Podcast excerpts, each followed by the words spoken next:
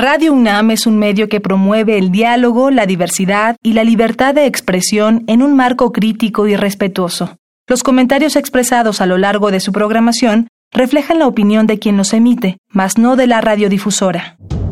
Lluvia de balas y lluvia de verdad. Porque también la tropa no sabía en qué pinche ratonera los habían metido. Con la bayoneta, con la culata, con patadas, de todo. Otro suplicio.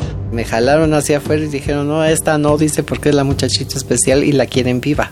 Dijeron que a las 6 de la mañana una cuadrilla de limpieza había borrado con jabón la sangre de los muros y del piso. Radio UNAM presenta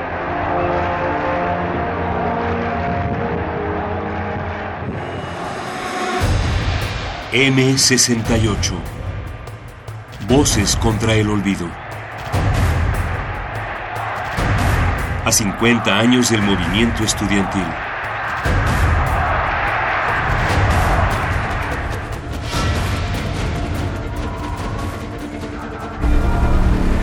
Hoy presentamos La larga noche de Tlatelolco.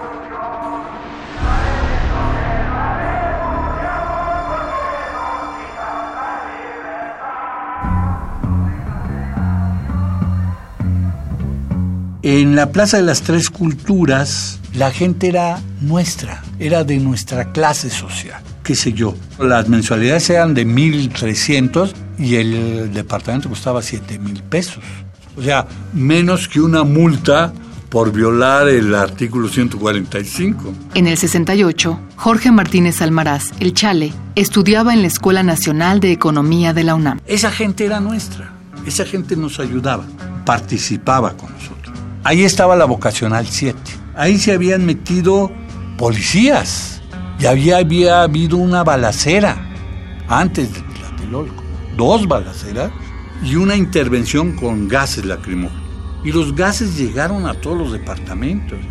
Y la gente de ahí dijo, no vamos a pagar mensualidades hasta que nos reconstruyan aquí, etcétera, etcétera. Incendiaron ahí varios edificios porque era un fuego cruzado. Y fue un fuego cruzado que a mí no me cabe la, la menor duda, iniciado por ellos mismos por un error de estrategia de, de, no ponerse de acuerdo. Américo Saldívar era profesor en la Escuela Superior de Economía del IPN. Después manejaron la tesis de que había fisuras entre el mando del Estado Mayor Presidencial y las fuerzas del ejército que dirige a la defensa del general Barragán. Pero no, en el fondo yo creo que fue una confusión terrible, abismal, criminal. Había agentes en los techos, en la iglesia de San Cristóbal y en las azoteas de los edificios. Y en el puente este de donde están enfrente de las pirámides, ¿no? Y ahí estaba el ejército. A partir de los documentos que dejó Marcelino García Barragán y que su hijo, García Paniagua, se los entrega a Monsiváis y a Shérez, se evidencia de que había por lo menos tres mandos. Felipe Galván hacía la carrera de Química Bacteriológica y Parasitología en el IPN. Un mando era el de la Defensa Nacional, el que tiene a los soldados que están en eje y del lado de Nonoalco, que son los que penetran después de la balacera. Inicia la balacera y estos empiezan a penetrar.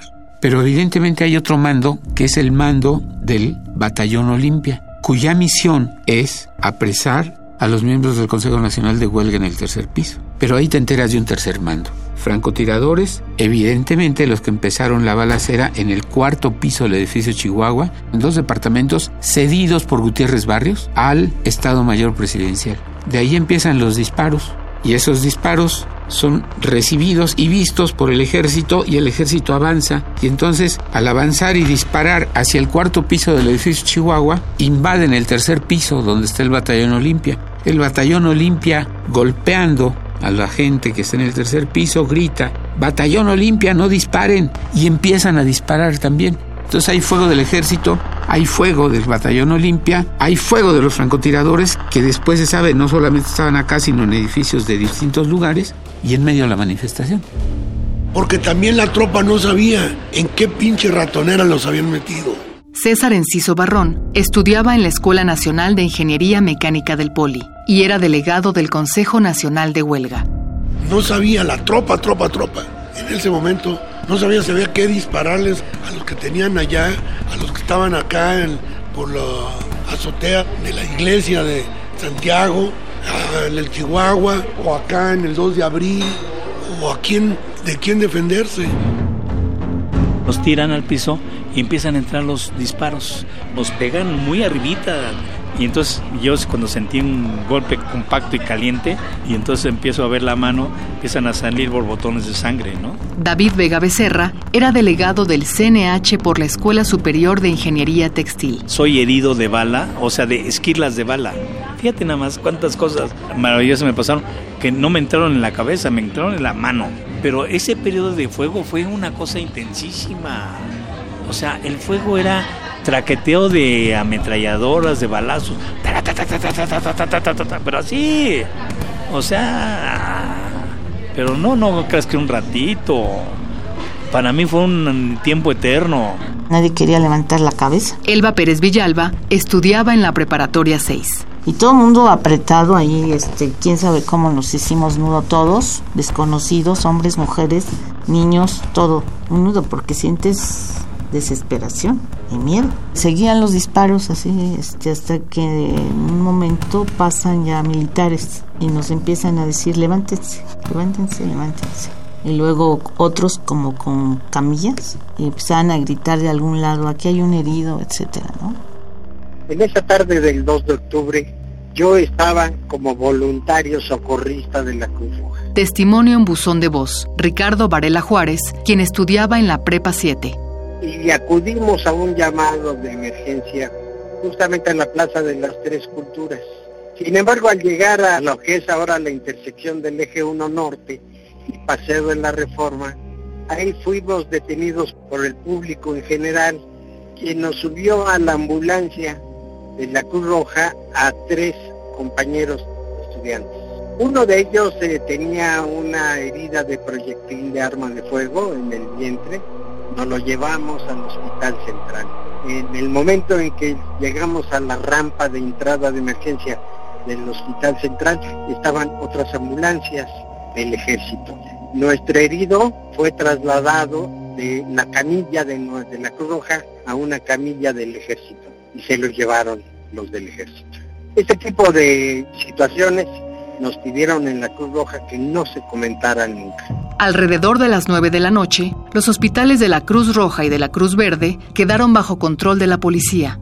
Dio la orden el general Raúl Mendiolea Cerecero, subjefe de la Policía Preventiva. Su destitución y la de su superior, el general Luis Cueto Ramírez, estaban entre los seis puntos del pliego petitorio. Empezó a lloviznar, seguía, siempre estuvo lloviznando. Tarde gris, terrible. Lluvia de balas y lluvia de verdad. Mujeres, niños todavía llorando, todavía con mucha angustia, preguntando por qué dónde estaba fulano, sultano, etcétera. Ambulancia recogiendo heridos, en fin. ¿Y qué es lo que se nos ocurre? Cantar el himno nacional. Un poco para salir de ese sopor, para salir de esa angustia y de ese terrible episodio de más de 40 minutos, bajo esa tremenda lluvia de balas. Y cantamos el himno nacional.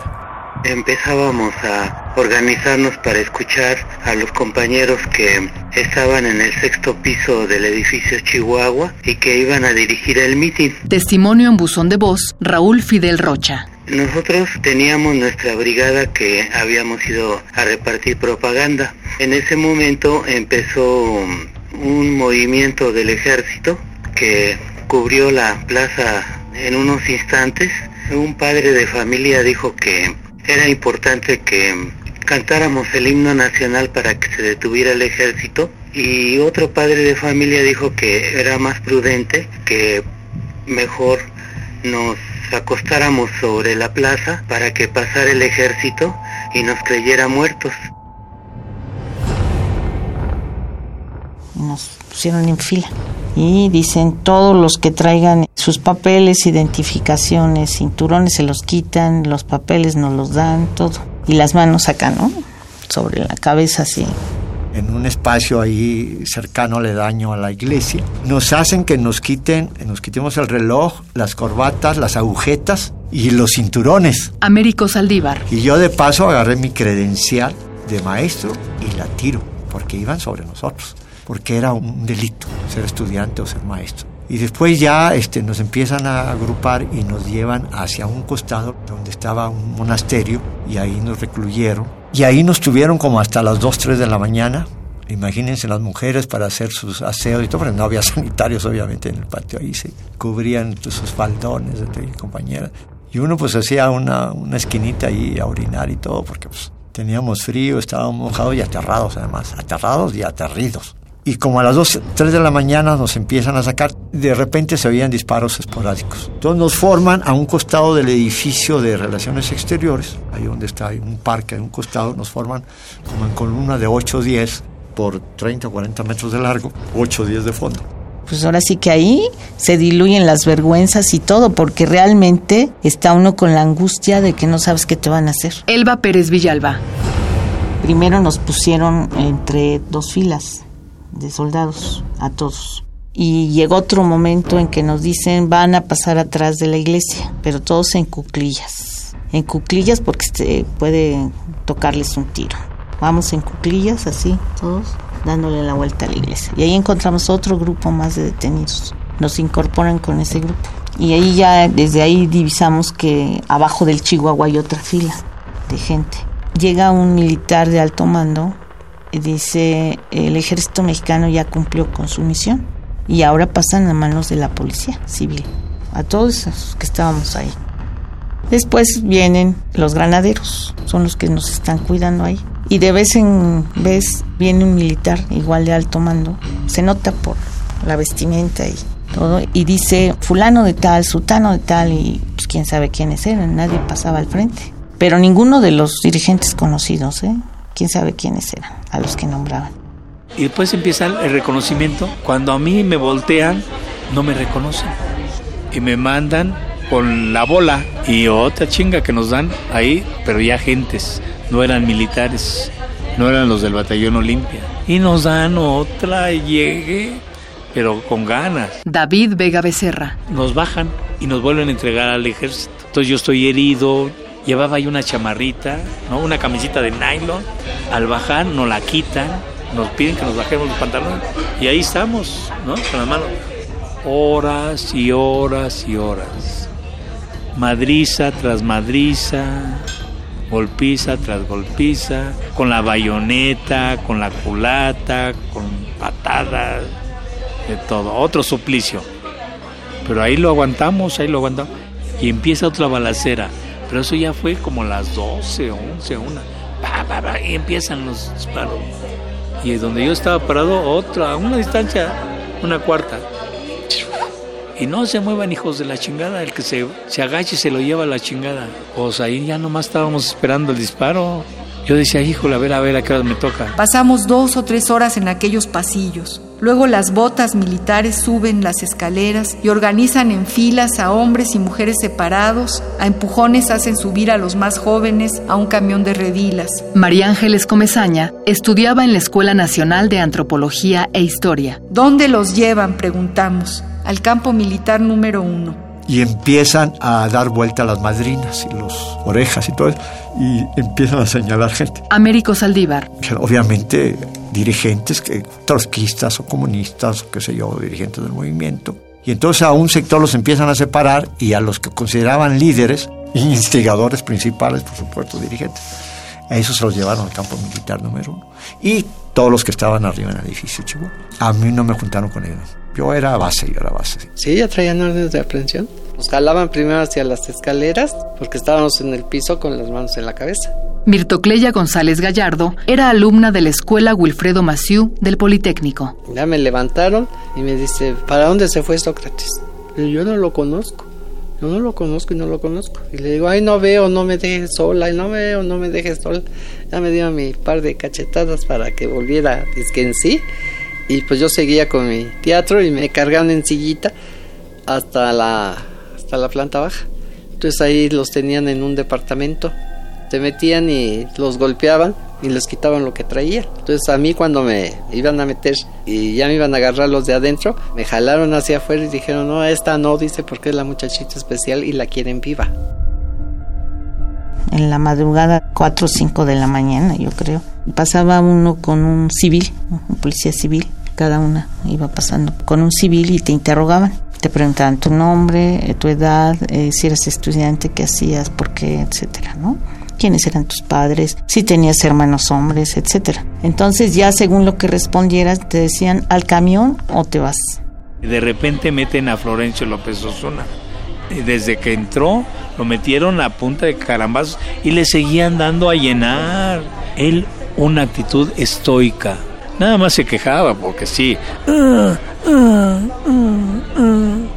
Pero que dijera, no me peguen, una cosa increíble. El flaco es una, un hombre excepcional. Porque otros, a Sócrates, dicen que para empezar a hablar le pegaron. Pues le tuvieron que volver a pegar para que no siguiera hablando. Entonces a mí me tocó, te vas. Yo no me podía ni mover y no me puedo acordar de la cara de la persona que me interrogó. No puedo. Soy como bloqueada. ¿Quién era? ¿Quién sabe? Lo borré. Elba Pérez Villalba, entonces ya caminé y yo decía, ¿y mi mamá? Me fui despacito, despacito y ella también la, la soltaron. Ella sí caminó más rápido, pero como que teníamos miedo de correr, porque había soldados. Un muchacho nos dio unos números telefónicos. Dijo, por favor, yo no sé qué vaya a pasar conmigo, llámele a mi familia, ¿no? Entonces eso sí lo hicimos. Se llamó por teléfono y se le dijo a su familia. Salimos corriendo gracias a un soldado que nos pregunta si somos del mitote. Y Brixi, como le llamábamos de cariño con un temple de acero, se le ocurre decir que habíamos ido a comprar el pan. Corriendo llegamos a la avenida Manuel González por donde está el Teatro Tlatelolco. No me podía mover y alcancé a decir, no me voy a mover. Maribel Soleil estudiaba psicología en la UNAM. Y entonces vinieron corriendo y me sacaron así cargando. Ya después pude respirar y todo, pero cuando nos subimos al coche, la respiración de la descarga de adrenalina era como como bestias, así una cosa, y era por la opresión sobre los pulmones de la descarga de adrenalina. Entonces estábamos acostumbrados a que abríamos las puertas y se llenaba de gente el coche cuando salíamos corriendo, hasta el techo se iban, a lo mejor sacábamos 15 personas o algo así. Pues en ese momento nadie, nadie se subió, todos estábamos descontroladísimos. Nos fuimos hacia el lado de los edificios de enfrente. Marcela Frías Neve asistía a la Escuela Nacional de Ciencias Biológicas del Instituto Politécnico Nacional. Yo me acuerdo que allá nos estuvimos y que vimos pues desde allá todos los hechos. No nos podíamos ir porque el carro estaba sobre San Juan de Letrán y en doble fila se estacionaron los tanques del ejército. Entonces no nos podíamos ir porque el carro estaba atrapado por los tanques. Entonces yo me acuerdo que hasta muy noche, que ya se quitaron los tanques, nos subimos al carro y me acuerdo que los del guante blanco nos dieron la salida, sin saber que éramos estudiantes, ni que estábamos ahí, ni que habíamos ahí pasado muchas horas en la noche. Hasta que terminó el movimiento en la madrugada, como a las 3 o 4 de la mañana. Ya no oímos balazos, ni oímos bazucazos, ni nada. Alberto Candiani era estudiante de posgrado en la Facultad de Derecho de la UNAM. Salimos todavía protegidos por el ejército. Recuerdo que un teniente escoltó a tres de nosotros que salíamos de ahí, pero creyendo que éramos nosotros habitantes del edificio. Hay testimonios de compañeros que dicen que miembros del ejército los ayudaron a salvarse de ahí, a salir de ahí. El compañero nuestro que era taxista, lo agarraron, los desnudaron y lo tenían contra la pared los soldados. Él era el último de la fila y estaba llorando. Y entonces se acerca un soldado y le dijo, vete, vete, vete. Ahorita están volteados, vete. Y se fue en calzones por toda la colonia Guerrero.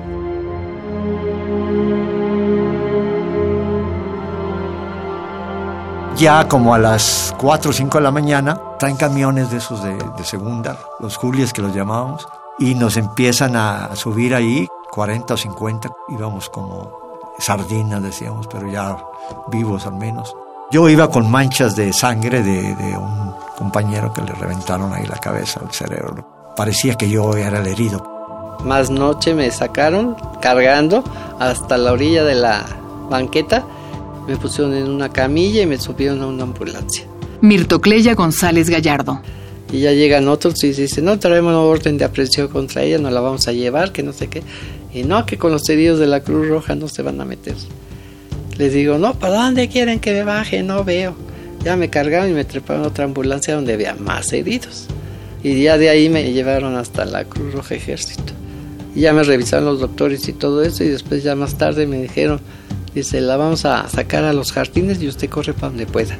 Pero pues no, no se, no se pudo. Entonces ya me sacaron los dos agentes y me llevaron a tres guerras a la Procuraduría. Pasaron las horas, cansados, golpeados, bien madreados, yo herido. Órale, otro, otra fila india entre los soldados. Patadas, trancas, nos brincábamos como chapulines. David Vega Becerra. Yo recibí todo esa, ese buen trato. ¿Y después qué? Al camión, así, de los pelitos, ¿eh? Como pollitos, amontonados y todos. Iba sin zapatos, sin chamarra. Yo dije, nos van a dar un pinche carreterazo. Y entonces ya estaba yo pensando cómo me iba yo a tirar, cómo me iba a defender, cómo iba a rodar para que no me mataran. Mi idea era defensiva. Pero ya cuando veo que van enfilando por el, el viaducto, después del viaducto, dije, no, pues nos llevan al campo militar. Bueno, pues ahí a ver qué pasa.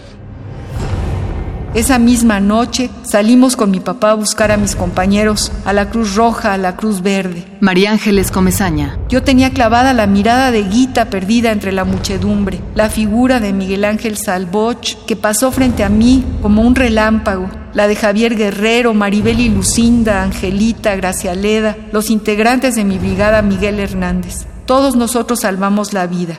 Supimos después que una bala había rozado la frente de Salvosh y que había sido trasladado a la Cruz Verde. Como que no dimensionas en ese momento, o sea, porque todo se junta, ¿no? Entre otras cosas, tu miedo y tu terror, porque no creo que haya nadie que esté viendo todas esas escenas y no tenga miedo más siendo un joven. Marcela Frías Neve. Entonces eh, nosotros nos retiramos y pensamos en que había habido una fuerte represión, pero nunca nos imaginamos a qué nivel y todo lo que había pasado a los compañeros que iban a ser los oradores, todos los que habían detenido en el edificio Chihuahua, toda la gente que había ido caminando por ahí, que estaba pasando, que eran habitantes de los edificios y que los habían matado. Y qué cantidad de jóvenes habían matado y qué cantidad de jóvenes estaban llevando medio vivos o medio muertos y que iban a desaparecerlos porque las ambulancias se oían y se oían y salían y salían y carros y entonces era era como una situación caótica. Desde un principio se habló de centenares de muertos. César Enciso Barrón. Nunca se logró demostrar eso. Nunca. A la fecha no se ha logrado demostrar que haya sido centenares. Sí fueron decenas. Y desgraciadamente muchos que no tuvieron ni qué ver en el movimiento. Algunos jovencitos, algunos niños de los vecinos o de los mirones que estaban ahí. Pero ahí también cayeron del batallón Olimpia. Hubo heridos, ellos pedían también ambulancia, el walkie-talkie, todos esos detalles que se han comentado, ¿no? Que nos pedían que gritáramos walkie-talkie y ellos gritaban walkie-talkie, aquí, batallón Olimpia, no disparen, no disparen griten todos, walkie talkie. Y sí, muchos gritaron, walkie talkie. Este general nefasto también, Toledo, le dan un balazo en la nalga. Felipe Galván se refiere a José Hernández Toledo, quien dirigió la acción ese día junto al general Crisóforo Mazón Pineda. Y ahí observé por lo menos cinco, ¿cómo le llamaría yo? Cinco montones de cuerpos de compañeros, uno encima de otro. Alberto Candiani. Como cinco montones dentro de la plaza y también logré ver cómo algunos estudiantes estaban recargados en la pared de la iglesia con las manos sobre la pared y con los pantalones abajo. Todos ahí como 20 compañeros recargados ahí, pero ya fue lo último que vi. Y al día siguiente nos enteramos por las fotos de los periódicos, pues que había, yo me acuerdo, había muchos zapatos Jorge Martínez Almaraz. ¿Quién corrió sin zapatos? ¿Dónde están los, los, pies de esos zapatos o las almas de esos pies? La plaza quedó tomada por el ejército. Dijeron que los cuerpos habían sido llevados al campo militar número uno.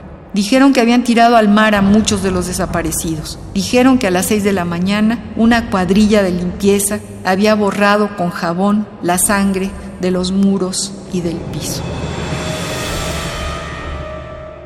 Primero que nada, porque era evidente que eso se iba a saber, ¿no? Ir a cada uno de los padres de cada uno para que nos viera que estábamos bien y les decíamos, ¿ya viste que estamos bien? ¿Estamos bien? Bueno, ya nos tenemos que ir. Les decíamos, ¿no? Van a oír unas noticias horribles. Y bueno, sí, de hecho, se destapó la prensa y durante tres días no paró la prensa de decir todo lo que había pasado, cómo fue, cómo era. Lo filmaron, pasaba por televisión, en los periódicos cayó en ese momento la censura. Fue tal el impacto de esa masacre de, de estudiantes. Sí, hubo muchos muertos de parte nuestra y heridos y se nos acusó de haber que matado a 11 soldados. En mi causa, digamos, de la causa de... Estaba yo como involucrado, tenía 11 delitos. Casi todo el código penal del fuero común, yo fui del fuero común, me echaron encima, entre otros que era responsable de haber matado a 11 soldados.